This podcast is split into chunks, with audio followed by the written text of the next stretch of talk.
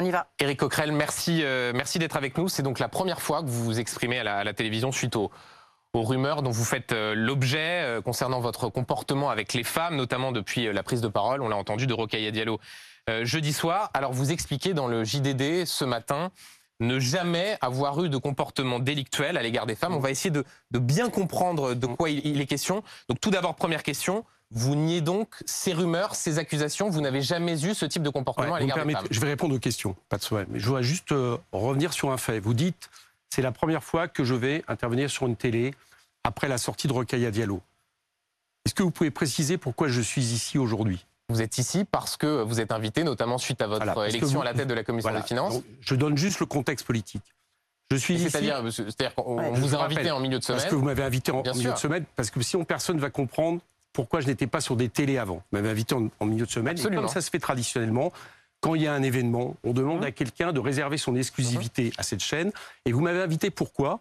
Parce que c'est déroulé un événement historique, que je juge historique, c'est-à-dire Et on y reviendra Mais je longuement mais laissez-moi finir dans la foulée de cette c'est émission. qu'en tant que porteur d'une politique de rupture à gauche au nom de la NUPES, j'ai été élu à la tête de la commission, On de va la en présidence parler. de la commission des finances. Et ce fait-là aujourd'hui, parce que Rokhaya Diallo, Madame Diallo, a le soir même rendu public une rumeur qui courait sur les réseaux sociaux depuis des années, qui ne s'était jamais exprimée sur des médias et qu'à partir de, de là, c'était pas très agréable pour moi, mais restait circoncis, parce qu'elle a rendu une rumeur basée, et je vais y venir, sur aucun fait, aucun témoignage, aucune plainte, On va y revenir. aucun signalement. Je me retrouve avec le fait que nous secondarisons quelque part, nous rendons Non, non, secondaire. rien n'est Si, si, secondaire, on en parlera après. Simplement, on commence événement par... historique. Donc ça, Vous c'est avez le fait le choix d'en parler dans le journal du Si, dimanche. vous êtes je- sur BFM vous TV et vous en je- parlez. non, je- Laissez-moi dire ça. Je vais vous dire ça parce que je ne vais pas aujourd'hui vous parler, euh, j'allais dire, des, des effets humains que peuvent euh, susciter euh, une telle affaire quand on est projeté ainsi sur les télés et ramené au rang de je ne sais quel agresseur. Moi, je viens ici en politique. Le premier résultat politique de ce qui se passe, et après chacun jugera, c'est que ce fait important, puisque qui donne à la gauche le rang de première opposition, se retrouve dans un sujet secondaire. politique, Maintenant, je vais répondre à vos questions, que mais moi, je devez- trouve que c'était important de le dire. Et donc vous considérez que que, ces accusations-là sont politiques Ah bah, Qu'on non, cherche à en vous nuire je pense parce que- que vous avez politique. été élu président de la je commission des pense que cette sortie, excusez-moi, elle a été faite à un moment, elle aurait pu être faite par exemple, avant que je sois député. On a jugé que ce pas un Donc elle est faite à un moment où ce sujet-là, central, pour la première fois, un député NUPES et les filles élus à la présidence de la commission des finances se retrouvent sur un sujet secondaire. Maintenant, je vais répondre à vos questions. Alors, donc, allez-y. Je tenais juste à dire ça en préalable. Donc, première chose, euh, sur les accusations. Moi, je m'en tiens. Il y, a eu une enquête- il y a eu des enquêtes journalistiques sur moi depuis plusieurs années. Peut-être que BFM en a fait, je ne sais pas, sur des médias sérieux. Aucune n'a débouché. Pourquoi aucune n'a débouché? Parce que la rumeur n'a pas suffi pour les journalistes, et fort heureusement, et d'ailleurs je salue la qualité professionnelle des journalistes qui l'ont fait, mais ils ont cherché des faits. Au moins, à un moment donné, un témoignage circonstancié, vérifié, qui valait de euh, dénoncer publiquement euh, quelqu'un, parce que bah, euh, je trouve que la presse a plutôt bien agi. On ne met pas comme ça le nom public de quelqu'un sur la base de rumeurs. Hier, le journal Mediapart, qui avait déjà enquêté sur moi une première fois, et qui, n'ayant rien trouvé, avait estimé effectivement, parce que justement, euh, bah, ce n'était pas le boulot de la presse de mettre un nom comme ça euh, euh, si- s'il n'y avait rien, a refait une enquête. Comment conclut cette enquête? 14 personnes susceptibles d'avoir reçu des témoignages ou d'avoir été concernées ont été interviewées. Aucune piste n'a abouti à ce stade. Aucun signalement, aucune procédure formelle, aucune enquête de presse n'est venue le confirmer. Voilà ce que dit, et dans un article que chacun, je pense, jugera sans concession, avec des, des, des, euh, y compris vis-à-vis de LFI, etc. Donc juste, Voilà si, on va, a. si on va être Donc très clair pour ceux qui nous regardent, Moi, je suis très clair. vous n'avez jamais eu de comportement Alors, délictuel déplacé Absolument. avec les femmes. Absolument. C'est ce que j'ai dit dans la tribune JD, c'est ce que je répète aujourd'hui. Je n'ai jamais eu de ma vie, et c'est quelque chose que j'aborde, quelque chose qui pourrait s'appar- s'apparenter à un, qui, qui est un, un comportement, que ce soit harcèlement, c'est-à-dire pour obtenir par la force quelque chose, psychique ou physique, quelque chose qu'on ne souhaite pas vous donner, évidemment, agression et viol, etc., c'est encore pire. Donc je n'ai jamais, je n'ai Des jamais gestes commis ça je n'ai jamais commis ces comportements qui vaut, qui, et c'est bien normal, sans même attendre la justice. Ça, je suis d'accord, on en parlera après sur ce que moi je pense du mouvement MeToo. Et c'est bien normal, mérite à partir de là d'être dénoncé publiquement. Sauf que Monsieur Coquerel, Voilà, là voilà. encore pour que les gens comprennent très précisément, Pas on a euh, notamment depuis ce matin un témoignage direct, celui d'une femme qui s'appelle Sophie Tissier. Elle est euh, militante euh, de gauche. Elle raconte avoir, avoir été précisément victime de comportements déplacés de votre part en 2014. Voilà ce qu'elle dit à BFM TV. Il voulait tout le temps me faire danser. Il me prenait par la taille, m'effleurait les fesses. Je lui ai fait comprendre que ça me gênait, mais après, quand on est, quand on est allé en boîte, il a continué, il revenait à la charge. Il a un côté prédateur. Précisément, cette Eh bien, femme très bien. évoque Elle va. des comportements J'ai compris qu'elle allait faire un signalement sur LFI. Donc, Elle l'a fait. Elle a- Elle a Oui, le contacté. Eh bien, à comité partir de là- a à partir de été là, saisi, en comme effet. Sophie Tissier est quelqu'un qui a été aussi interrogé par des médias depuis 4 ans, que par exemple, encore il y a quelques jours, et le JDD l'explique, elle a proposé deux témoins au JDD pour aller vérifier ses dires. Que le JDD aujourd'hui dit qu'il a appelé ces deux témoins qui ont non seulement euh, euh, infirmé ses dires, mais les ont même contredits sur cette fameuse soirée où je nie avoir eu les gestes déplacés qui sont décrits. Et, Mais pour je être clair, juste Monsieur Coq, Comment vous la connaissez, oui, bien sûr, je vous la vous connais. souvenez de cette Mais soirée, je- J'en parle dans Mediapart. et vous Cette contestez ensemble. l'ensemble de ce qu'elle vous reproche. attendez, on est arrivé ensemble avec Sophie Tissier dans cette soirée. C'est une soirée où il y avait plein de monde, Mhm. d'accord?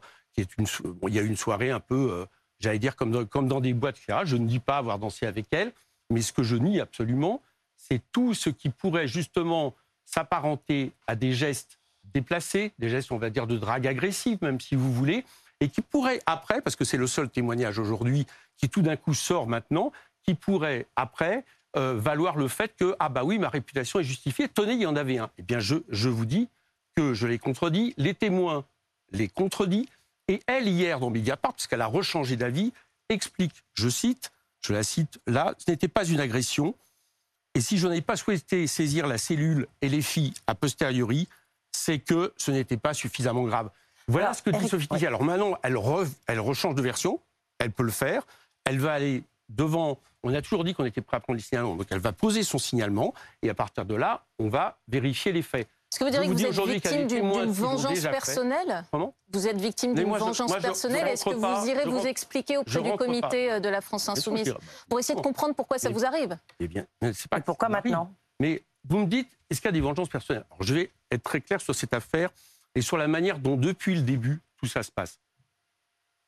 Moi, ce que je crois, c'est que il est absolument nécessaire, et je le fais encore, de continuer à affirmer son soutien plein et entier à la libération de la parole des femmes. Oui, mais sauf Et- que Monsieur Coquerel, Ah, précisément, là vous dites, laissez-moi là vous finir. dites, cette Oui. femme produit je- un je vous dis, et vous dites il est faux. Alors que d'habitude dans votre camp, on entend cette phrase disant il faut croire Mais la parole produit- des femmes. Non, non. On protège la parole des femmes, Et on la on porte, parle elle va beaucoup la du porter, principe elle de va porter- précaution. elle va porter la parole, sa parole, qu'elle n'avait pas souhaité précédemment porter parce qu'elle-même disait qu'il n'était pas suffisamment grave. Donc maintenant, on est euh, sur le sujet, elle va la porter, elle va être protégée pour la porter, elle va donner les faits, mais vous me permettrez à un moment donné de mettre d'autres faits en face. Lesquels? Ouais. Eh bien, je vais vous le dire. Par exemple, elle dit, elle dit d'avoir des témoins qui contredisent tous ces versions et qui d'ailleurs, j'ai regardé, euh, euh, aujourd'hui s'expriment déjà sur Twitter. Moi, de la même manière, il y aura des témoins par rapport à cette soirée qui confirmeront qu'il n'y a pas eu aucun geste déplacé par rapport à ça. Elle dit, elle dit, Monsieur Coquerel m'a envoyé des textos, Mhm. y compris pour le rejoindre dans sa chambre d'hôtel, ce que je contredis. Mais alors, totalement. Des messages Elle- insistants, voilà. dit-elle. Elle dit qu'elle n'a pas les textos. Moi, il se trouve que j'ai des textos de Sophie Tissier trois semaines après, excellemment gentil avec moi, qui me rejoint à la fête de l'humanité. Et elle va avoir des textos de ce type, et je les ai, ils ont même été déposés à l'époque où il y a eu, un peu après Cosette, chez un avocat. Donc, moi, j'ai des textos qui montrent que pendant des mois et des mois, Sophie Tissier, avec, avec qui j'avais d'excellents rapports, disons, n'entretient ouais. pas des rapports avec moi qui seraient celles de quelqu'un qui continue à parler avec un agresseur. Donc, on va, on va vérifier tout ça. Je le dis, Dans ces conditions, je, je conteste cette version des faits, Donc cette femme tout ment. comme je conteste, tout comme je conteste, tout comme je conteste le fait que la rumeur, et là c'est pas seulement moi qui le fais, parce que plein de journalistes l'ont dit, s'appuierait sur est-ce que euh, vous des allez éléments porter plainte Est-ce que du coup, en vous écoutant, est-ce que vous allez porter plainte? Pour diffamation, on Alors- précise contre ce témoignage. J'ai cru comprendre que euh, Jean-Luc Mélenchon avait annoncé que. Parce que là, on parle d'un contexte, mais il y a tout et n'importe quoi en ce moment qui sort sur Internet à mon propos depuis je ne sais, je ne sais combien de temps, des trucs complètement abracadabrants qui ont été présentés à la presse Alors heureusement, la presse là encore a fait son boulot parce que ce qu'il faut dire derrière ça, c'est qu'une juste cause comme le mouvement MeToo peut avoir des gens qui l'instrumentalisent, y compris pour des raisons politiques. Ça arrive. On n'est pas dans un monde de bisounours. Et moi, par exemple, j'ai subi ça. Excusez-moi, j'ai soif. J'ai subi ça avant les législatives. Mais juste sur ce sujet, est-ce que vous allez porter plainte contre Sophie Tissier? Écoutez, je vais regarder le dossier, je vais voir. Et donc vous n'excluez pas Je- de porter plainte pour diffamation? Oui, non, je n'exclus pas de porter plainte pour diffamation, mais tout comme d'ailleurs, le mouvement envisage maintenant de porter plainte sur tous les gens qui se répandent en calomnie absolument non vérifiées, absolument inventées sur, sur, sur euh, Twitter et les réseaux sociaux depuis quelque temps. Monsieur Coquel, ce qui est très frappant, c'est qu'en réalité, euh, on vous pose aussi cette question-là au nom de la façon dont on réagit certains dans votre camp dans d'autres affaires de violences sexistes et sexuelles. On entend notamment, on a vu cette expression, le principe de précaution. Oui. Euh, Sandrine Rousseau utilise cette expression Oh. concernant l'affaire Damien Abad. On a un peu le sentiment qu'il y a un deux poids deux mesures, c'est-à-dire que quand c'est d'autres familles politiques, là c'est principe de précaution, mais par contre quand c'est vous, c'est prudence, c'est attention à la rumeur. C'est bon, c'est bon. Mais non, mais, Non, non, mais c'est la question que se posent les gens qui nous Est-ce que les regardent. non, situations sont comparables mais vous allez, vous allez me laisser répondre sur ce sujet-là. Bien sûr. D'accord Vous êtes là pour ça. Là, ce matin arrive ce signalement dont je vous dis que je le conteste, d'accord, qui a été contradictoire dans le temps. Encore hier, il l'était dans ses affirmations, et qui donc, on peut considérer que euh, de le prendre entre guillemets avec des pincettes par rapport à la véracité. J'ai été victime pendant des mois, d'accord, de rumeurs à partir du, à partir de absolument rien. Les journalistes l'ont vérifié, il n'y avait aucun témoignage. Et c'est des rumeurs par rapport à des comportements. Et Sophie ici, elle dit ce matin, elle dit je le dépose, je dépose, mais à aucun moment ce n'était des, des- des- des gestes Mais- légalement mais répréhensibles. Là, on essaie d'avancer, Monsieur Coquerel, et de comprendre attendez, pourquoi vous êtes parfois si dur Non, à l'encontre de Non, personnalités d'autres partis je vais pris venir, dans la tourmente. vous faites une Et pourquoi là, vous défendez Vous la présomption d'innocence que vous ne défendez pas toujours Vous êtes en train de faire une comparaison avec Abad et autres. D'ailleurs, c'est pas un hasard On en parce que parlera sur les après, réseaux ça, sociaux, à un moment chose. donné, quand M. Abad se retrouvait, le ministre Abad se retrouvait, par exemple, en question, on sortait opportunément le cas en disant tiens, Mediapart n'a pas enquêté sur M. Coquerel. Tiens, c'est bizarre, alors même qu'il n'y avait aucun fait. Mediapart n'en a enquêté. Il a donné le résultat que je vous ai donné tout à l'heure. Donc vous ne pouvez pas comparer à aucun moment un ministre qui se retrouve avec des plaintes effectives pour viol, des témoignages pour viol sortis dans les journaux, et quelqu'un qui pendant des mois a subi des rumeurs calomniatrices à partir d'aucun fait, et qui là tout d'un coup retrouve ce matin un signalement d'une personne qui n'avait jamais jusqu'à maintenant voulu signaler sur des faits dont elle dit qu'ils ne sont pas Mais répréhensibles. ça vient de votre camp. Mais si ce principe de précaution dont parlait Benjamin, que demande Madame de Rousseau, que demande Madame Rousseau, je voudrais juste finir ma Oui, phrase. sûr. S'il s'appliquait à vous ce principe de précaution, on pourrait considérer que sur la foi de simples rumeurs, vous devriez vous Non. mettre en retrait Non. aujourd'hui de votre Ah bah alors, poste non, c'est un, un de la commission Je ne pense pas. des finances. je ne pense pas qu'il faille, euh, dans- surtout sur un sujet où, et c'est juste, on pense que la justice est toujours préférable, mais qu'à un moment donné, il faut mettre en place des structures internes, notamment nous l'avons fait avec les cellules d'écoute, euh, euh, qui permettent justement de prévenir, voire même de, de guérir ce genre, ce genre de comportement. Et ça ne peut pas se faire à partir des rumeurs. Parce que si vous commencez à dire que les choses se peuvent... Donc ça se Moi, fait en vais- justice et je donc c'est vais, la je vais, présomption je vais commencer à organiser sur les réseaux sociaux des rumeurs sur vous trois, d'accord? À partir d'aucun fait. Mais Monsieur Et Coquerel, puis on va dire, attendez, laissez-moi Benjamin, on va organiser ça. Et puis après, je vais me tourner vers votre rédaction et je vais dire, mais principe de précaution, vous- rendez-vous compte de cette rumeur qui vous accuse de je ne sais quoi, donc vous devez être viré de BFM. ce Et donc, ce qui vous arrive, est-ce que, attendez, juste, est-ce vous que ce qui vous arrive Oui. vous fait voir avec des lunettes et des yeux différents Non. la façon dont certains dans votre camp ont pu parfois euh, gérer ou réagir à des accusations Mais- comme Ouais. celle-ci Mais ce que je non mais attendez encore une fois ce que ce que ça me- ce qui me fait réagir les leçons que je tire de tout ça parce qu'il y en a plusieurs Mhm. c'est que d'abord il faut pas à un moment donné être naïf je le répète MeToo est un- une révolution absolument nécessaire à la fois pour débusquer les prédateurs mais aussi c'est peut-être un sujet que je voudrais aborder tout à l'heure pour faire en sorte que nous élevions tous notre conscience par rapport à des dominations masculines que nous reproduisons même s'ils ne, ils ne s'appliquent pas, j'allais dire, sur des, des- des comportements répréhensibles et même, des- même sur des comportements consentis en tant qu'homme de pouvoir. Tout ça est absolument nécessaire. Mais dans le même temps, nous devons nous garder au nom de la justice et au nom aussi de ne pas, j'allais dire, dévaloriser la parole des femmes qui sont réellement victimes de violences. Nous devons nous fixer certaines Est-ce règles. que Monsieur Par exemple, je termine là-dessus. Les règles, c'est de savoir que oui, ce genre, de- ce- même une cause juste comme MeToo peut être à un moment donné instrumentalisée pour X raisons. Ça, c'est Oui, déjà un principe. peut de engendrer des Deuxième excès. chose, non, Ça- il ne suffit pas de la rumeur. Et c'est là où moi j'interpelle Madame Diallo. Parce que Madame Diallo, elle a été victime de rumeurs sexistes et racistes à son encontre. Madame juste pour ceux qui nous regardent, disiez- militante de gauche, féministe, antiraciste, Voilà. qu'on peut, comment dire, assez peu euh, accuser de vouloir vous, vous créer du Non, tort. je me suis Et retrouvé avec elle dans les dans mobilisations. moi, je suis sûr politique, que- tout ça. Je suis sûr qu'elle agit de bonne foi par rapport à des Mais témoignages qu'elle qui, Lélia Véron, qui est- intervenue hier dans Mediapart, explique qu'au bout d'un moment, tout ça, c'était du oui-dire, dit-elle, avec le fait de, des gens qui se renvoyaient en comité assez restreint, euh, une réputation sans aucun fait. Donc, J'en veux pas, j'en veux pas. Enfin, je pense qu'elle aurait dû, en tant que journaliste, vérifier un tant soit peu les choses. Mais elle a, elle a, elle a, elle a sorti quelque chose qui n'était basé sur rien, qui a, qui a produit l'effet que je vous dis, parce qu'il n'y aurait pas eu Ouais. ça, Ouais. jamais le signalement de Madame Tissier Ouais. qui Vous- aux portes de toutes que les rédactions Vous en avez parlé avec Jean-Luc. Mélenchon Est-ce que vous en avez parlé avec Non, Jean-Luc laissez-moi Mélenchon terminer. Ouais. Ça ne se serait pas passé. Donc je voudrais terminer là-dessus. La rumeur ne suffit pas. Parce que si vous estimez, et c'est un problème de droit et de philosophie, Éclaircir, que la Monsieur rumeur Coquerel. suffise, Il y a- chacun Il y chose-. Il y a quelque chose d'un petit peu flou simplement dans cette tribune. c'est que vous semblez faire un, un tout petit peu de contrition, disons, sur votre comportement par le Non, passé avant le mouvement MeToo. pas- C'est-à-dire avant que vous n'ayez réellement compris qu'il y avait une révolution culturelle et vous dites à ce moment-là, un ami m'a dit, les hommes de Non, c'est une, 50 ans, c'est une amie, c'est une euh, camarade. une amie, une camarade Mm. vous a dit que les hommes de plus de 50 ans, quand on Mm. avait le pouvoir, ne pouvaient plus se comporter exactement de la même façon. Ouais. Est-ce Je que, sans que ce soit répréhensible au regard de la loi, Ah, il y a des, Non, je- comportements que vous regrettez simplement Non, et vous dites attendez, dont non, acte, j'ai compris certaines choses. on ne parlait absolument pas de comportement délictuel. On ne parlait Mm. absolument pas de comportement ou de relation d'ailleurs, parce que je parlais aussi de, de Alors on serait plus sur la morale en effet que sur la Ah non, non, non, justice. c'est même pas une question de morale. On ne parlait non, pas non plus de comportement non consenti. On parlait de relations entre des personnes. Simplement, là où elle m'a ouvert les yeux, ce qui est Mhm. et ça date d'avant MeToo, Mhm.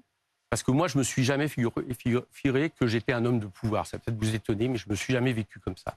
C'est que j'avais plus 40 ans et je n'étais plus un militant de base. Et qu'à partir de là, mon rapport avec des militantes, des Mhm. personnes, changeait. Et d'ailleurs, le rapport aussi de ces militantes vis- vis-à-vis de moi pouvait changer et que je devais en prendre compte, justement, pour le coup, pour prévenir de tout ce qui aurait pu, euh, tout ce qui pourrait arriver.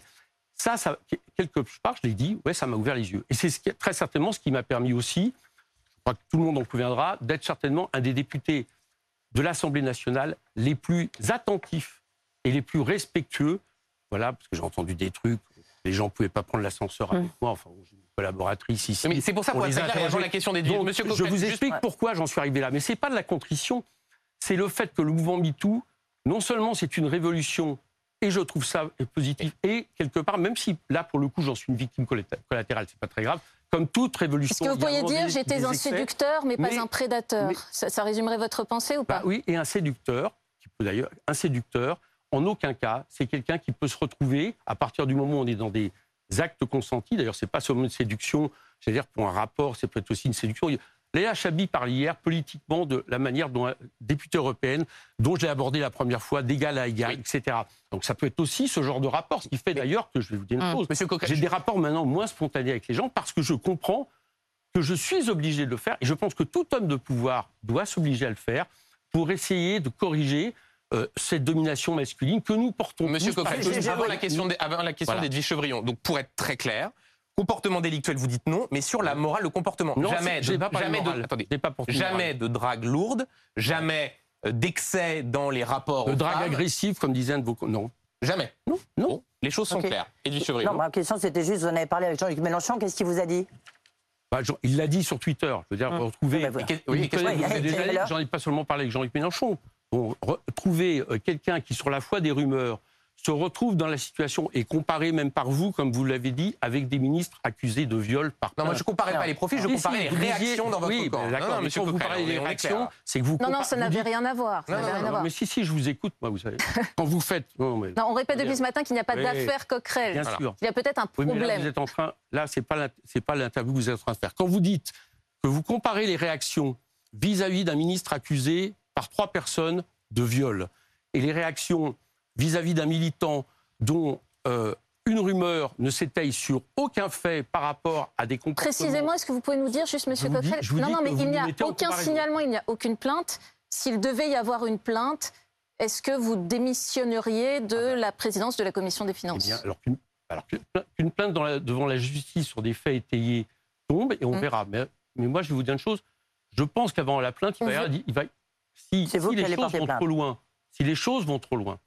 Là, hier, je l'ai dit dans Mediapart que je ne C'est souhaitais vous pas. qui voulez porter plainte. Je ne souhaitais pas, je ne souhaitais pas porter en diffamation parce que je pensais notamment à Rocaille Diallo et que vous savez très bien que la bonne foi permet souvent à des personnes qui sont attaquées en diffamation de ne pas perdre un procès. Et Rocaille Diallo, je n'ai vous pas envie de faire. vous Est-ce que s'il y a une envisagez- plainte, Ah bah vous, si, non, démissionnez, mais si. vous démissionnez de la, Non, commission- de la attendez. présidence de la commission des finances. La question est assez S'il y a- claire. S'il y a une plainte devant la justice, Oui. eh ben, allons-y. S'il y a une plainte devant la justice qui Mhm. est étayée sur autre chose que ce qui est en train d'être porté, c'est-à-dire une personne qui explique, je cite, et ça m'étonnerait beaucoup du coup qu'elle porte plainte, puisqu'elle dit elle-même qu'elle fait un signalement sur des actes qui ne sont Mhm. pas légalement répréhensibles.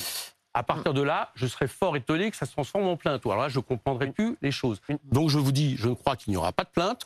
Je crois qu'il va y avoir ce signalement et que face à ce signalement, avec les éléments concrets que j'ai en ma possession, avec les témoignages que j'ai en ma possession, tout ça va faire pchit. Une, Voilà ce que dernière, je pense. une dernière question Ah, sur ce sujet, Monsieur Coquerel. Euh, comment est-ce que vous vous sentez, vous euh, Voilà, vous êtes pris dans, dans cette tourmente, dans ce tourbillon. Euh, Non, ça, j'ai Est-ce que pas vous de- avez du mal à dormir la nuit? Est-ce que vous refaites des scènes en vous disant peut-être que j'aurais dû Non. agir différemment? Là, J'irai pas là-dessus. Personnellement. Non, mais si, si, je pense non, que ça bah, intéresse ceux qui bah, nous regardent. Mais non, non, non, j'ai le droit de On, vous répondre sent, en pardon, mais politique. là, je pense que tout le monde a vu, vous a senti ému non, dans ce j'irai début d'émission. Je, bien sûr qu'on est ému. Bien sûr qu'on est ému. Mais je ne dirai pas là-dessus parce que je n'ai pas envie de ramener mon cas à un cas personnel. Bien évidemment. Je veux dire, si moi, demain, je vous expose à quelque chose de ce type et que vous savez que vous êtes parfaitement innocent, vous allez être ému. Mais je ne souhaite pas rentrer dans ce genre de choses parce que je suis là en politique. Je suis là en politique pour essayer de tirer aussi les conclusions de ce qui se passe. C'est votre dernière intervention à ce À sujet fois- oui, à la fois. bien Après sûr. ça, vous comptez ne plus en parler Oui, du tout, la page est tournée Bien évidemment. À la fois, pourquoi? Parce que je ne veux en aucun cas que ce qui se passe vis-à-vis de moi desserve le mouvement MeToo. Donc ça, c'est une ligne de conduite.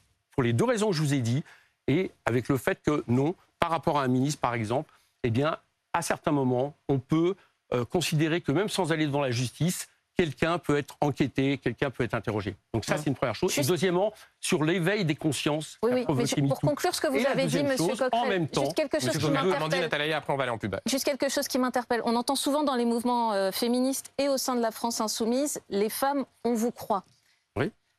Est-ce qu'il faut croire les femmes de façon systématique Oui, mais alors, il faut, Complexe protéger, il faut protéger la parole des femmes de façon systématique. Et après, évidemment, on, on vérifie. C'est d'ailleurs, il y, a, il y a une tribune très Et intéressante. donc, de- il ne faut pas les croire répondre. Systématiquement. très Vous êtes allé un hier. peu trop loin Non, aussi à la France laissez-moi. insoumise. Il y a une tribune très intéressante de Sandrine Rousseau hier qui donne des pistes pour pouvoir encore améliorer les problématiques d'interpellation euh, sur des violences sexuelles et sexistes sans passer par la justice. Elle parle notamment d'in- d'instituer une haute autorité. Et Elle pourquoi parle, vous ne dites exemple, pas que vous êtes allé trop loin parfois, Monsieur Coquerel, à la France insoumise, et que maintenant Mais vous vous appelez à de la prudence Là, vous avez parfois condamné de Mais moi, je façon regarde, je regarde. très rapide Ah bon, qui d'autres personnes.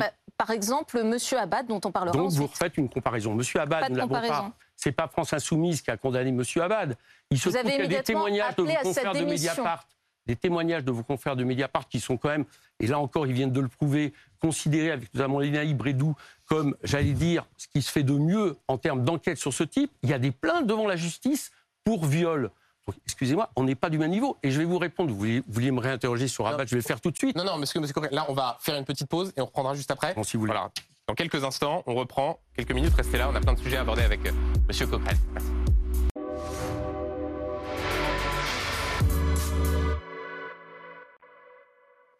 On est toujours avec euh, Éric Coquerel, président de la commission des finances, euh, député La France Insoumise de, de- de Seine-Saint-Denis. Juste pour reboucler ce qu'on abordait juste, euh, juste avant la publicité, et avant, je vous promets qu'on va aller sur les sujets euh, politiques. Ce qui, ce qui frappe, c'est que ces accusations, que ce soit euh, Sophie Tissier, Rocaille Diallo, tout ça, ça vient de votre camp. On peut pas. Vous, vous dites au fond, euh, comme par hasard, ça arrive au moment où je suis président de la commission Alors des déjà, finances. je vais repréciser ce que vous venez de dire. On va recommencer. Oui.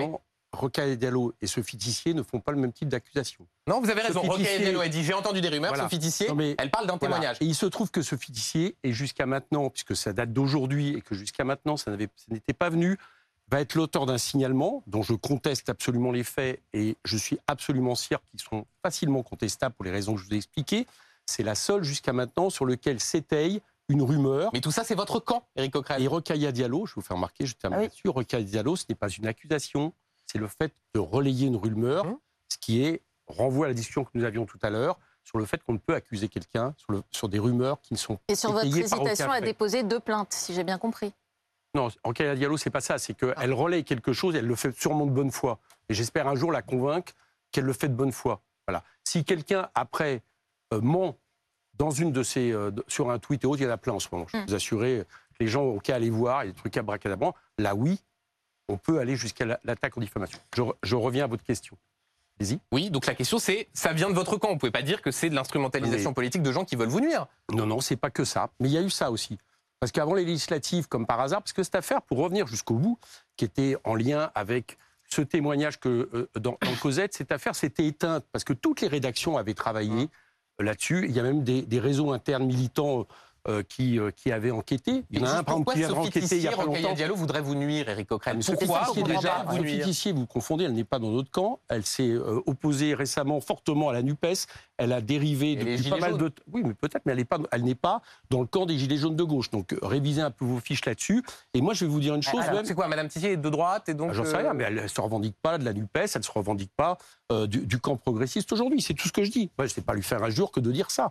Madame Diallo, oui. Donc, Madame Diallo, c'est quelque chose qui, je l'ai dit, ça m'a surpris. Ça m'a surpris, surtout qu'on s'est retrouvé à des combats. Donc, j'espère pouvoir convaincre à un moment donné Madame Diallo que bah, euh, faire ce que euh, d'autres lui font, c'est-à-dire euh, relayer une rumeur sans aller vérifier, ne serait-ce qu'auprès de la personne, des faits, et elle le dit elle-même dans euh, Mediapart hier, euh, elle Vous lui avez explique parlé à Madame Non, Vous elle lui avez explique- parlé à mais des amis à moi l'ont fait, qu'il n'y avait pas de lien direct. Qu'est-ce qu'elle a dit C'est problématique. Maintenant, attendez, je vais répondre à votre question, sinon on va, on va parler aucun Ouais. sujet. Vous me dites qu'il n'y a pas d'instrumentalisation d'autres camps, si.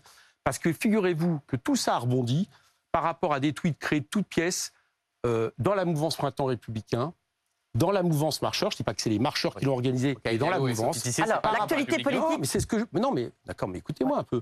Ça date pas de maintenant, cette relance. Et les- les- l'espoir, parce que c'était un grand espoir, que sur les, une fois que c'est sur les réseaux sociaux, à un moment donné, un de vous, médias, allait en faire une affaire publique, ce que jusqu'alors vous n'aviez pas fait, jusqu'à ce que Mme Diallo s'exprime. Ça a été un espoir. On a été, figurez-vous, avant les législatives, il y a des gens qui ont été voir les rédactions pour expliquer des trucs mais énormes qui étaient démontables en cinq minutes en espérant que ça sorte. la Coquerel. Éric Coquerel, faudrait pas qu'on avance. Donc là, c'est là où je parle d'instrumentalisation Ouais, ouais. politique. L'actualité politique. L'actualité politique, c'est aussi évidemment le remaniement euh, qu'on l'attend d'une minute à l'autre ou en début de semaine. Euh, Damien Abad, il est accusé de tentative de viol. Il est sur la sellette, on en a déjà parlé. Est-ce que selon vous, est-ce qu'il doit démissionner? Oui, je pense que oui. Je vais vous expliquer pourquoi. Ça n'a aucun rapport avec la présomption d'innocence. La présomption d'innocence doit, il doit être respecté au citoyen Abad. Mais le citoyen Abad est devenu ministre. Et vous comprendrez bien que quand vous portez plainte, une justiciable n'est pas sur le même niveau qu'un ministre. Alors là, c'est, euh, je veux dire, il y a même euh, des, articles de loi qui, qui, euh, qui l'expriment très clairement. Donc pour cette raison, de façon à lui pouvoir se défendre de manière sereine, et aux plaignantes de pouvoir aller jusqu'au bout de leur plainte de manière sereine et sans avoir l'impression qu'il y a une espèce de contrainte, je pense que dans ce cas spécifique, dans ce cas spécifique, oui, ce serait préférable. Bah, Ouais, donc, donc- ça répond aussi à la question qu'on vous posait tout à l'heure. S'il y a une plainte, S'il y a une plainte à votre encontre, vous ne disiez Alors, pas je partirai. Vous vous remarqué, dites alors déjà, que vous Damien doit remarqué que, un, je ne suis pas ministre, deux, Non, mais Non. pour qu'il y ait une alors, je vais président vous de la commission des Il n'y aura finances. pas de plainte sur viol pour moi. Ouais. D'accord? Il n'y aura pas de plainte vis-à-vis d'un viol. Il n'y aura pas de plainte vis-à-vis d'agression sexuelle. Il y juste aura pas Laissez-moi finir. Il n'y aura pas de plainte pour un harcèlement, sexuel. Et encore une fois, pour la, pour la bonne raison, c'est que Mm. le, le seul témoignage sur lequel maintenant repose toute cette rumeur contre moi et qui jusqu'à maintenant n'était même pas un signalement, explique lui-même qu'il n'est pas légalement répréhensible. Donc Sur la- arrêtez de faire une comparaison qui ne vaut Je ne fais raison. aucune comparaison Si, sur l'attitude parfois d'une partie de la NUPES. Non, je dis oui, bien une partie, dit certains euh, d'entre eux. Non, non, là je parle toujours de M. Abad. euh, ont promis qu'ils feraient du chahut à l'Assemblée nationale euh, à son encontre. Mm. Est-ce que vous participerez à ce chahut? Et nous, on n'a jamais fait de chahut, euh, y compris par rapport à M. Darmanin, qui s'est retrouvé dans la même situation. Lui, c'est encore plus, qui était ministre de l'Intérieur. Ce qui fait que vis-à-vis d'un justiciable, vous voyez, le rapport d'égalité est encore Avec des moindre. décisions de justice qui Mais ont été à un moment donné- à un moment des décisions donné, de vous justice qui allez- ont été rendues en sa faveur concernant Gérald Ouais. Darmanin. D'accord. Mais au Non, mais moment où c'était être, fait, au moment où c'était fait, il était ministre de l'Intérieur. Hum. Je pense qu'il a, de la même manière, Donc Vous alliez il mieux dire valu. non, nous donc restons. de la même manière, vous n'allez pas, à un moment donné, interdire à des gens qui estiment qu'une personne devrait euh, démissionner de le dire. Et Mais ça vous n'y participerez rapport. pas, Monsieur Coquerel. Mais moi, je, je par- je- vous me demandez mon avis. Oui. C'est extraordinaire. Je viens de vous dire mon avis. Donc, Oui, Je donc pense que M. Abad pas. devrait démissionner. Ça serait mieux pour lui, ça serait mieux pour les plaignantes, ça serait mieux pour la justice, ça serait mieux pour la Et on ne vous verra pas hurler je- au sein de l'Assemblée nationale. Et juste, si je peux me permettre, vous ne craignez pas, vous ne craignez pas vous-même de subir en fait ce, ce type Non. de comportement de la part d'autres partis Amandine politiques Attalès, ça y est, je vous assure que ça devient insupportable parce que ça fait quatre fois que je vous réponds à cette Non, non, mais question. Non, non, je demandais vous. Non, non, Là, oui, je- d'accord. D'être- fragilisé. Rousseau. Les deux cas ne sont pas comparables. Voilà, toute personne peut comprendre qu'un cas d'une personne qui se retrouve liée J'entends, par la rumeur, attaquée sans aucun fait, et a fortiori aucun fait de viol, et a fortiori aucun fait d'agression, et a fortiori aucun fait de harcèlement, ne peut pas être comparé avec un ministre qui a une plainte devant la On a- justice pour viol. Elle, on a c'est Tout à compris. fait. On a compris. si vous Edwige, compris, une oui. question J'avais sur l'impression que vous Elisabeth Borne le discours de compris. politique. Mercredi, mercredi, Elisabeth Borne doit prononcer son discours de politique générale. Euh, on ne sait pas encore, elle ne s'est pas, elle pas prononcée pour savoir si elle va engager la responsabilité du gouvernement, ce qui n'est pas une obligation, mais là aussi qui est plutôt une habitude. Est-ce que euh, ça serait illégitime si jamais elle décidait de ne pas le faire Politiquement et démocratiquement, oui. Je sais que dans les textes, non. Ouais. Mais Et qu'il euh, y a des précédents. Et qu'il y a, y y plusieurs euh, précédents. Enfin, on n'était pas dans la même situation et, pas, pas forcément dans, dans- dans un quinquennat qui commence. Donc Mais- je pense qu'il serait problématique vis-à-vis de la démocratie, en plus en sachant justement qu'il n'a plus une majorité absolue, ce qui veut dire qu'elle devrait, et M. Macron devrait surtout réviser ce qu'il ne veut pas faire son programme pour essayer, pourquoi pas, d'en trouver une. Je pense qu'il serait problématique qu'elle ne demande pas la mission- le vote de confiance, mais nous nous chargerons, au nom de la NUP, de déposer une motion de censure. Oui, oui. est-ce que vous diriez Ah bah, qu'elle seul. est, est-ce que vous diriez qu'elle est illégitime? Parce que Oui. il y a toujours un discours côté de la France insoumise sur la légitimité ou non. Emmanuel Macron président, a été oui. élu contre. Des questions sur la légitimité pour exercer le pouvoir. Elisabeth Borne, elle a été nommée par le président de la République. Elle va former un gouvernement. En quoi serait-elle illégitime? Mais M. Macron n'est pas illégitime, il est élu en tant que président de la République. Madame Borne, elle est responsable devant le Parlement, Oui. c'est la chef de la majorité et elle, va, elle, elle entend mener un programme dont M. Macron a dit à l'avance qu'il ne changerait pas par rapport à ses promesses électorales, même si elle n'a ça, pas de mais, majorité. Si, si, il a dit ça. Non, non. Euh, Vous faites le traducteur, j'ai entendu. Nous ne changerons pas les bases, nous n'augmenterons pas les impôts, nous allons réduire les déficits, nous allons réformer les retraites, etc. pour l'amener à 65 ans. Il l'a dit. Donc elle vient devant l'Assemblée. À partir de là, moi ce qui m'intéresse, c'est pas le fait que Mme Borne soit légitime ou pas. C'est est-ce qu'elle peut mener cette politique? Est-ce qu'elle a une majorité dans l'Assemblée? Eh bien ça, excusez-moi, ça se vérifie, ça s'appelle la démocratie parlementaire. Et ce que je trouve fort bien dans la nouvelle situation qui nous est proposée, c'est que peut-être pour la première fois depuis la Ve République, le pouvoir politique va se reconcentrer sur le Parlement et sur l'Assemblée. Donc oui, Madame Borne, pour, être, pour légitimement pouvoir appliquer son programme, doit chercher doit. une majorité. Amandine. Et sur cette euh, motion de censure que vous comptez déposer, est-ce que vous demanderez aux autres partis, par exemple au Rassemblement national, de s'associer à vous ou pas? Pour la Non? déposer, non, on, est, on, est, on, Non?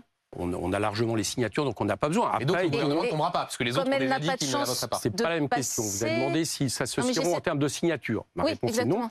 Maintenant, maintenant, on va voir ce qu'ils votent, justement, c'est intéressant. On va voir à quel niveau il y a une autre opposition dans cette Assemblée. Moi, je, je trouve que le mais Rassemblement pourquoi la national déposer est très, très, euh, j'allais dire, en conciliant avec le gouvernement depuis le début. Donc, on va voir ce qu'ils font. Comment? Pourquoi la déposer si elle n'a aucune chance de Mais passer qui vous dit qu'elle n'aura aucune chance? Si vous êtes seul, Mais ne qui peut vous... pas mais non, passer. là, vous confondez deux choses. Déposer, euh, déposer c'est signer. Nous déposons au nom d'un projet politique une motion de censure. Mais après, euh, n'importe quel député peut la voter. voter, Et il se trouve, ça ne nous a pas échappé, que le gouvernement a une majorité relative. Donc, si toutes les oppositions qui disent s'opposer à M. Macron et sa politique Alors, votent cette motion de êtes- censure, eh bien, le gouvernement sera minoritaire. Éric Coquerel, vous êtes le nouveau président de la Commission des finances de l'Assemblée nationale. Vous avez donc le pouvoir de consulter les dossiers fiscaux, euh, comme vous le savez, vous l'avez déjà dit, euh, bah, d'individus, d'entreprises. Est-ce que vous comprenez que euh, certains, lorsqu'on voit que Jean-Luc Mélenchon a traité de parasite, que vous avez Les dit patrons. que... Eh ben, Les patrons de les parasites, patrons, les patrons de parasites. Est-ce que vous vous dites, est-ce que vous comprenez que ces patrons, les entreprises, des, des dirigeants euh, puissent avoir peur de vous et de l'utilisation de votre pouvoir Alors, que vous confère la présidence Les, pa- les patrons de parasites par des actionnaires, ce qui n'est pas tout à fait la même chose. Hum. Moi, j'étais moi-même chef d'entreprise, je n'étais pas un parasite, je n'étais pas actionnaire et je produisais moi-même. Ma richesse, je ne spéculais pas dessus et je ne touchais pas des rentes Donc si vous êtes actionnaire, sans, vous êtes sans un les parasite. mériter. Euh, Je vous dis, c'est de ça dont il parlait. Maintenant, je vais vous répondre. Ouais. Nous, nous allons, au, nom de la, présidence de la Commission des finances revient logiquement à une opposition. Nous avons vérifié, grâce à mon élection, que oui, la NUP est l'opposition euh, la plus importante face à Emmanuel Macron. Première vérification. À partir de là, c'est sur le programme de la NUP. non pas pour l'appliquer. Un président de la commission ne peut pas changer comme ça, mais au moins pour s'en inspirer, pour faire en sorte de présider cette commission avec les des prérogatives qui compromis, des consensus. Je vous donne un bien, Oui. bien évidemment, je l'ai dit d'ailleurs. Hum. Là, l'idée va pas. De toute façon, je ne pourrais pas imposer. euh, Bon, bah alors, donc, Euh, concrètement, qu'est-ce que. Alors, qu'est-ce par qui exemple, change je vais vous vous dire, à la ce qui change avec des moi, Oui. c'est que par exemple, j'ai euh, j'ai le choix des ordres du jour. Mhm. J'ai le choix du thème de commission d'enquête qu'on peut lancer. On va peut-être moins lancer de commission d'enquête ou de mission pour euh, aller vérifier que euh, euh, l'État ne dépense pas trop d'argent. On va peut-être aller vérifier au contraire qu'il faudrait un peu plus d'argent pour que l'État puisse appliquer ses missions. On va peut-être faire moins de missions pour vérifier que oui, il faut sans arrêt baisser l'impôt des plus riches. On va peut-être plus vérifier que oui, il y a un problème d'évasion fiscale dans ce pays et qu'il il s'agirait de ne pas laisser seulement les syndicats ou des avocats comme Madame Eva Joly le débusquer. Alors, Donc, alors, va le sujet, sur l'évasion Ça, ce genre de sujet, c'est passionnant. Parce que vous savez que l'opposition vous caricature sur ce plan Ah, et ça, dit que vous voulez euh, lancer une chasse aux sorcières, que ça va être l'Inquisition. Est-ce qu'on peut clarifier les choses Euh, Quel dossier vous voulez consulter en priorité Quels particuliers Quelles entreprises Et pourquoi? Qu'est-ce que vous en Bah, attendez?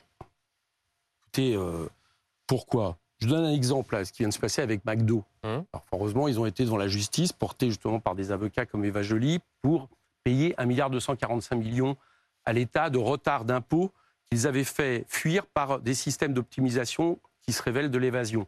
Bah, on va essayer de continuer ce travail. Mais c'est-à-dire, d'autres entreprises, il y a plein d'autres entreprises. Monsieur qui Coquerel, font il y a des de agents à Bercy, peut-être certains nous regardent, et Qui font ça eux très bien, hein. qui s'occupent de l'évasion fiscale. C'est pas à vous, figurez-vous, figurez-vous. de vous occuper de ça. Ah, mais si, si, c'est politique. Excusez-moi, là, vous n'avez pas très bien compris le rôle de l'Assemblée nationale par rapport au gouvernement et Ah, par rapport aux fraude, fonctionnaires. enfin, c'est évidemment politique. Par exemple, quelque chose qui est politique, c'est que nous, et nous allons essayer, alors, on n'est pas majoritaire, on va peut-être pas y arriver, mais au moins je le mettrai sur la table et je pourrai auditionner des syndicats qui le diront. Savez-vous combien il y a eu de postes de suppression euh, de fonctionnaires à Bercy au Oui. service de la, justement de- aux- les services qui gèrent l'évasion fiscale? C'est des milliers depuis des années. Je peux Bah, vous, dire, vous assurer que ça, par dire qu'il y a une exemple, révolution ça n'a aucun rapport hein. avec la qualité des fonctionnaires. Non, mais, c'est qu'il n'y en a plus assez. Ça, c'est un débat, mais essayons c'est d'être extrêmement concret. C'est très politique. Il y a un de vos collègues de politique, Vous avez raison. Un, un de vos collègues, camarades, François Ruffin, il a une bête noire, on l'a vu depuis plusieurs années, qui s'appelle Bernard Arnault, à la tête de LVMH. Est-ce que vous, président de la commission des finances, vous allez, par exemple, aller regarder le dossier de Bernard Arnault pour vérifier que tout est en règle ou pas? Bah, si, euh, lors d'une commission d'enquête sur la question de l'évasion fiscale, il y avait des choses où j'estimais que je dois aller consulter ce genre de dossier, j'irai. Et je vais tout de suite ajouter quelque chose. J'irai et je le garderai pour moi. Et donc, Parce que Ah oui, parce que le- voilà, les parce fuites que- dans la presse, vous, vous- vous savez bien que c'est assez j'irai et facile. je le garderai pour moi, puisque je suis obligé, moi, après, de garder euh, le secret fiscal, ce qui est bien normal, donc il n'y aura pas de fuite dans je ne sais où, etc. Par contre, où c'est intéressant, c'est qu'à partir du moment où vous faites une commission d'enquête sur la manière de se fait l'évasion fiscale, la manière, par exemple, dont on passe de l'optimisation, qui déjà est un problème, entre nous soit dit, à l'évasion fiscale, eh bien, j'aurai des éléments pour pouvoir justement étayer ça. Donc voilà comment on pourra travailler sur ce genre de choses. Alors, vous me citez, Monsieur Arnaud, je vais vous dire un truc. Je pense très sincèrement que euh, on va pas aller en priorité sur telle ou telle personne. Mais alors sur les entreprises, d'accord, sur les entreprises qui euh, procèdent euh, de ce type, par exemple, Si vous en trouvez euh, cette, dossier. euh, Mais juste, juste question d'Edwige. Oui, non, mais juste si vous tombez sur un autre dossier que Bernard Arnault, un autre, qu'est-ce que vous en dossier faites suspect. Un dossier suspect, vous en faites quoi? Je ne vais pas faire du contrôle fiscal. Enfin, je crois que vous n'avez pas bien compris. On va, on, va, on va, par exemple, lancer une commission d'enquête Hum. sur l'évasion fiscale, je ne sais pas, des multinationales qui ne payent pas assez d'impôts en France. Je vais pas si je tombe à côté d'un autre dossier qui concerne... Il y a déjà des dossiers comme ça. hein. ce dossier C'est quoi cette histoire? Je ne vais pas me transformer euh, en, Sher- en Sherlock Holmes ou un inspecteur euh, France Insoumise qui va non, mais, remplacer les contrôleurs fiscaux. Bah, je vous réponds. Non, c'est la Non, crainte mais de comme je l'ai répété donc, sans euh, ouais. arrêt, c'est pas ça. Par contre, oui, je vais me servir de ces prérogatives. Je vais en venir, je vais venir à d'autres parce qu'il y a d'autres prérogatives pour pouvoir peut-être avancer Et- sur ce dossier. Et figurez-vous, j'en ai parlé l'autre jour au rapporteur général Cazeneuve en marche qui m'a dit ah bah oui ça ça peut m'intéresser. Donc vous voyez on, on sera peut-être capable de le faire ensemble. Et est-ce que vous travaillerez en bonne entente avec tous, par exemple avec les, les députés Rassemblement National? Bah si euh, ils arrêtent de, de- de me lancer des noms d'oiseaux, euh, euh, peut-être. Moi je, je l'ai Parce dit que vos jour. adversaires vous décrivent comme sectaires, je reprends leurs mots. Ouais. Et en fait, ils pensent ça parce qu'on a vu, Bah, par exemple, cette semaine, vous savez, Monsieur Boyard, Mm. euh, le député, le Ouais. jeune député Boyard, qui refusait de serrer la main Ouais. d'un membre du Rassemblement national. Vous, vous validez ce Bah, genre de comportement ou, ou Ouais. pas? Vous savez pourquoi il l'a fait? Non. Parce que juste avant, il y avait le doyen de l'Assemblée nationale qui s'est exprimé et qui a euh, remis au goût du jour l'Algérie française pour expliquer après même que l'OAS devait Le être doyen qui considéré. est justement Donc, si vous voulez, Il nous a mais attendez, attendez, moi je veux bien. Euh, Moi, je, Monsieur Boyard, que Si- c'était parce si- qu'il refusait de si frayer le avec le Rassemblement National. national a un autre comportement, y compris en commission, que ce genre de sortie qui rappelle que c'est un parti d'extrême droite, s'il a un autre comportement, Juste pour parce qu'il l'a clarifier, le fait, commissaire aux finances du Rassemblement national, est-ce que vous leur serrez la main? En général, je ne serre pas la main du Rassemblement national. Donc vous êtes sur la Je vous ligne. Louis Boyard. Non, mais, mais j'ai le droit de le Donc faire. ça va être Allez, compliqué de travailler je ensemble considère, quand même. Je, je considère. Monsieur je Coquerel. considère- alors j'ai vu Hein que j'ai vu là le- il y a quelques jours que euh, y a un, un d'entre eux qui s'en s'en est ému, qui est plutôt d'ailleurs, vous l'avouez aussi, des- plutôt humainement sympathique. Donc, euh, euh, mais en tout cas, moi j'ai une règle depuis quelques années, c'est que vis-à-vis de l'extrême droite, je considère que j'ai une barrière. Ça va pas être simple Après, sein de la, la, vous la- vous parlerez quand la même, commission des rassurez-nous. finances. Rassurez-vous, Hein, Vous n'êtes pas obligé de serrer les mains et de taper, sur l'épaule. Évidemment, je l'ai fait. J'ai même remercié l'autre jour M. Tanguy, comme tous les candidats qui étaient contre moi de l'avoir fait. Vous le remerciez, mais, Mais vous, remarquez que moi, je n'explique pas, comme M. Tanguy, que j'ai triché ou que la, ou la NUP a triché C'est une pour m'élire alors que nous étions en majorité Alors, absolue et que j'ai textes. été élu. Edwige sur le Donc, pouvoir C'est peut-être à eux d'abord qu'il va peut-être falloir dire de se calmer un peu et de revenir dans des, j'allais dire, des principes et des façons de faire républicaines. Et ça, ils en sont loin. Un des premiers textes que vous allez avoir à, à regarder, à ausculter en tant que président de la commission des finances, évidemment, c'est cette euh, loi, projet de loi sur le, le pouvoir d'achat. Qu'est-ce que, comment est-ce que vous allez faire? C'est-à-dire, que vous avez, vous, vous avez une loi d'urgence nationale euh, sociale que vous voulez déposer avec des amendements. Est-ce que vous, quand même, cette loi, est-ce que vous allez bah, la voter malgré tout, même si elle ne reprend pas le SMIC à 1500 euros ou à des retraites, pas de retraite inférieures au SMIC Bah, déjà, ce qu'on va faire, je vais vous dire, c'est que nous allons proposer notre propre loi Voilà, loi d'urgence d'urgence Sociale. sociale avec un projet de loi de finances rectificatif, parce que vous êtes obligé dans ces cas-là de le faire, associé. Nous allons le poser. Vraisemblablement, le bureau de l'Assemblée nationale, où nous sommes minoritaires, ne va pas l'accepter. Et à partir de là, nous en produirons des amendements C'est ça. que nous allons proposer. Donc, nous verrons bien déjà l'attitude de la majorité et des autres groupes Alors, par rapport à ces Il n'y a pas amendements. beaucoup de suspense. On sait que par exemple sur la baisse des taxes à 1,40€ sur l'essence, ils ont déjà dit Bah, ça coûte trop cher. Bah, on verra. Il y a d'autres groupes dans l'Assemblée Oui, qui pourraient nous rendre majoritaires. Vous l'avez remarqué. Donc on verra. Justement, c'est ça qui rend intéressant.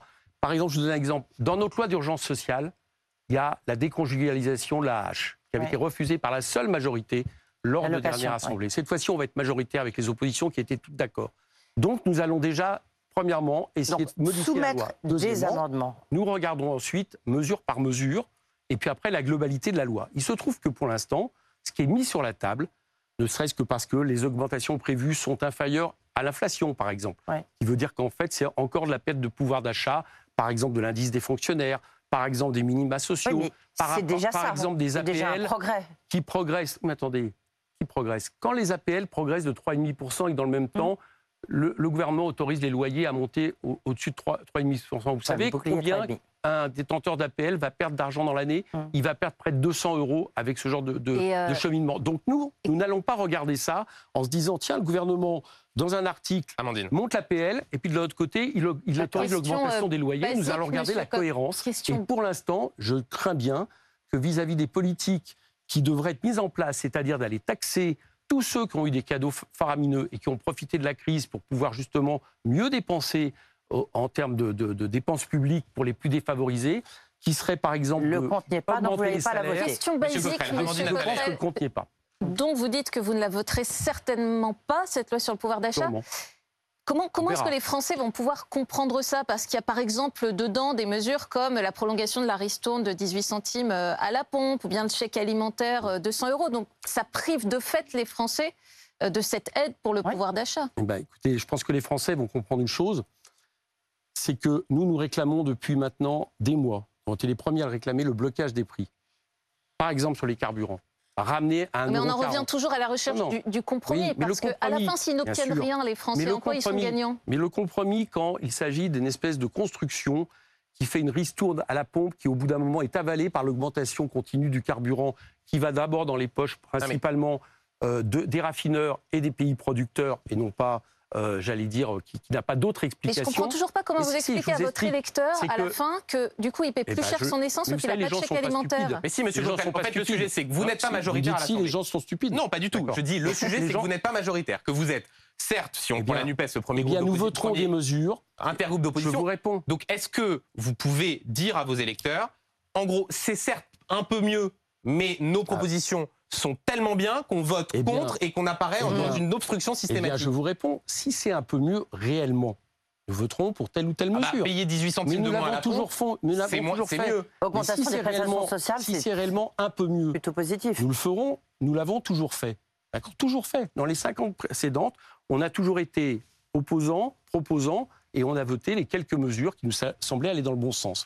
Mais si par contre, à l'intérieur de ces mesures, c'est une espèce d'arnaque, par exemple, la mesure qui consiste à dire on augmente la fiche de salaire en prenant sur les cotisations qui est du social, euh, euh, salaire socialisé. Par exemple, je vous l'ai dit tout à l'heure, en, bloc- en laissant les loyers monter et en n'augmentant pas la PL au même niveau. Là, nous ne voterons pas pour. Les 18 centimes, le problème, c'est que je vous le dis, les gens pensent que ça va régler leurs problèmes, mais sauf que tout le monde qui aujourd'hui fait un plein de carburant à 120 euros, 100, 120 euros le plein, sait très bien que la ristourne qui avait été accordée par le gouvernement, elle a déjà été avalée parce qu'il n'y a pas eu de blocage des prix. Donc voter pour un mécanisme qui ne marche pas, qui ne fonctionne pas, qui ne prend pas, qui ne prend pas aux raffineurs, qui ne s'appuie sur aucune logique économique, pardonnez-moi de vous dire qu'on on y réfléchit à, deux fois avant de le faire. Éric Coquerel, une dernière question sur euh, Aurore Berger, la présidente du groupe La République En Marche à l'Assemblée, vient de, de parler du, du remaniement en expliquant que c'était dans les prochaines heures. Et on lui a posé la question de savoir si Yannick Jadot, euh, si elle souhaitait que Yannick Jadot, l'ancien candidat Europe Écologie Les Verts à la présidentielle, intègre le gouvernement. Elle a dit le souhaiter. Est-ce que vous vous attendez dans ce gouvernement à ce qu'il y ait euh, quelques débauchages. quelques débauchages de personnalités de gauche? Et est-ce que vous le craignez? Bah, écoutez, moi j'observe que tous les débauchages de personnalités de gauche ou écologistes qui a été fait de- ont été faits depuis cinq ans ne modifient en rien la politique de droite et néolibérale du gouvernement. Donc je suppose que si des gens ont envie, euh, entre guillemets, d'aller à la soupe, je pense que ça sera problématique pour eux, parce qu'à mon avis, l'avenir n'est pas du côté de M. Macron et de sa majorité pour changer le pays, mais ça changera en rien la politique du gouvernement. Donc, euh, euh, bon, ça sera après un jugement personnel sur les personnes qui le font. Voilà, c'est tout. Et vous considérez que Y- Yannick Dans Jadot est encore mais- un partenaire aujourd'hui Il ou pas euh, encore Yannick Jadot, on en Non, parlera mais- si c'est fait. Et vous voyez bien que ce sont des personnalités qui n'ont pas été forcément très fans de la NUPES. D'ailleurs, Moi, le je Parti l'ai- moi, Socialiste j'ai trouvé- certaines. J'en sais rien. J'ai trouvé que Jadot avait pas été. euh, J'ai écouté un peu les déclarations de Jadot pendant toute le- la, la campagne. J'ai pas trouvé de problématique spécifique. Si maintenant on nous a, euh, surtout qu'attention, vous me faites réagir par rapport au souhait d'Aurore Berger. Mm. Et demandez d'abord le souhait de Monsieur Jadot avant de crier au loup et de, euh, de. On verra bien à ce moment-là. Et vous, me- vous me réin- vous me réinviterez pour vous parler de cette situation. Juste peut-être pour, conclure, est-ce que vous êtes prêt quand même, puisque c'est le rôle du président de la commission des finances, à faire des compromis, rechercher des consensus avec l'ensemble des partis politiques Mais- qui siègent à la commission des Je finances compte faire en sorte, je l'ai dit, cette, cette commission, elle, elle va avancer. Je ne compte pas la bloquer. Mais j'en ai même pas le pouvoir. Par contre, je compte faire en sorte qu'on voit la modification par rapport au quinquennat précédent, où on peut dire que M. Vert n'était pas très éloigné du gouvernement. Il a fini d'ailleurs euh, dans cette majorité. Donc il y aura des différences et il faudra bien que ça soit accepté, par exemple sur l'article 40, par exemple sur les débats, les- l'ordre du jour, etc., comme je l'ai expliqué tout à l'heure. Merci Eric Coquerel Merci, d'avoir Merci. été avec nous. Euh, merci à tous. Vous retrouvez tout de suite Benjamin Dubois et Fanny Vexcheller. L'info continue sur BFM. À bientôt.